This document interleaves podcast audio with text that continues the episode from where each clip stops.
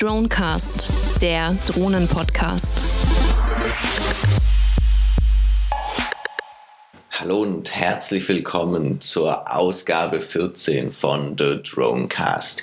Wir haben heute nochmal ein Interview für euch und zwar ähm, mit einem Sales Manager der Firma eHang.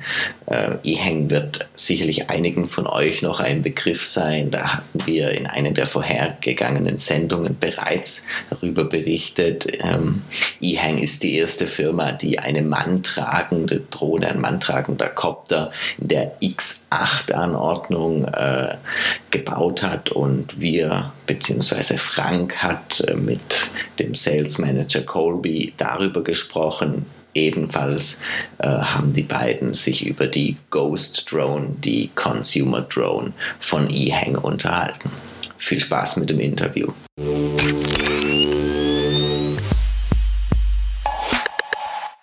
Hello, welcome to the Nuremberg Toy Fair. We are here at the booth of eHang. eHang is a new company, and we were very surprised when we have seen the reportings about the CES and especially the eHang 184, which is unfortunately not here, but maybe we can anyhow get some information about it from today. It's Colby here on the booth, and he will give us some information. Maybe you can start off with the company and what we have done when we were founded and so on. Yeah, eHang is a Chinese uh, technology company. We were founded in April of 2014.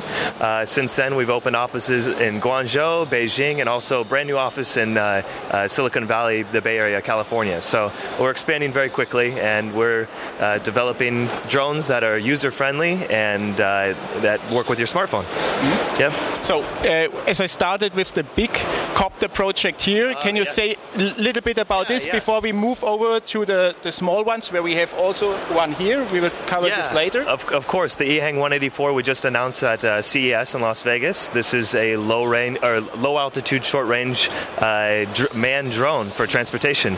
Uh, we're the first to develop something like this, and uh, you know the inspiration behind it is to create a, me- a safe means of autonomous transportation. Yes, yeah, yep. It flies roughly for about 25 minutes. Uh, it charges in about two hours. It can take up to a 230 pound passenger in the seat. It's very cool. It's fully autonomous. You won't find any flight controls inside the uh, 184. So very interesting. Very interesting. Can you yeah. say anything about the introduction and the market? Uh, yeah. Yeah, we we are hoping to bring this to market within the next few years. Obviously, there's a lot of hurdles and regulatory issues we need to get through first, but uh, we're looking at mass production by the end of 2016. So, yeah, it's uh, hopefully soon. Yeah. Uh, which is uh, quite soon, as you said, and very ambitious. Yeah. yeah very so I'm really interested seeing this uh, great big. Uh, actually, it's not a quattro; it's an yeah. octocopter. Right. Uh, seeing in the in the field and operating. Yeah. But maybe we then can move over to the small one. Of course. Uh, this this drone is uh, very user friendly. The vision behind this was really to create something for the masses. other drone companies use what's called a radio control or a transmitter to control. This drone simply mimics the motion of your smartphone. Uh, the front of your smartphone is the front of the drone, if you will. When you tilt your phone like this, it tilts the drone. So it makes it very easy for someone with no experience to get into flying drones. Yep. Can you say us anything uh, more specific on the camera, for example? What is the resolution of the camera and uh, how is it stabilized and so on? Right, right. We actually offer four different versions of the Ghost drone. Uh, each version is the same basic platform. We just offer different camera systems. Uh, the base version uh, doesn't come with any any camera equipment. Uh, the next version up is a little bit more expensive, and that comes with a gimbal that will adapt to a GoPro camera. You can attach a GoPro 3 or 4 camera, and then our Above that is our own 4K uh, spherical camera. This shoots in 4K. It can take up to a 12 megapixel photo. Uh, it's uh, stabilized with a built-in gimbal as well, so it's very very user friendly. You can also adjust the camera settings uh, from 4K to 1080 or 720 depending on your needs. Yep. Can you say anything about market availability? Will it be available right now, or from when on you will? Yeah, yep. I'll tell you, the Ghost drone is available currently. Uh, the the version that comes with our VR goggles, which I'll get to in a moment, uh, is not available. Hopefully, that will be available around early March. Uh, so we're still waiting on that. But these uh, this version and the other versions I was talking about with the GoPro are available currently. Yep. Are there any specifics about uh, the goggles? Uh, uh, do they have any special features, or yeah? Maybe you can explain something about these features as well. Of course, of course. Uh, the goggles are uh, essentially allow you to view what the camera is viewing on the Ghost drone. They also have built-in head tracking. When you tilt your head up and down, it moves the gimbal. Uh, this combination of head tracking with the user control of with a smartphone mimicking the motion of the smartphone really offers a different way to control the drone, and it creates a very immersive experience.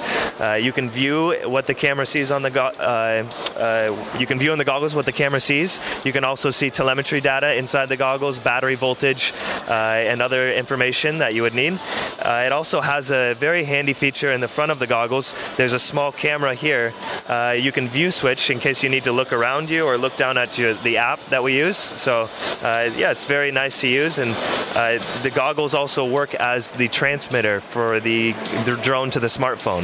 Your your smartphone connects to the goggles via Wi-Fi, and the connectivity from the goggles to the drone is 2.4, which allows up to one kilometer of range in distance. So it's still very powerful, like a radio control would be. So, and maybe last but not least, I would be very curious about the price of the product. As you said, you have different models. I guess there's a, a um, different yeah. price model behind each of the types. Yep. Just to get into a flying ghost drone, no camera equipment is 499 euros. Uh, the next step up is 799. That's the gimbal that will take the GoPro camera. Then our 4K spherical option is 1,049 euros, and the VR goggle version, which will be coming out, and the ghost drone with this 4K camera is 1,299 euros. Okay. Thank you very much, yeah, Colby. It was nice to have all this information, also from me and for our audience. Thank and you. have a good uh, time on yeah. the toy fair. Appreciate it. Thank yeah. you. So, welcome.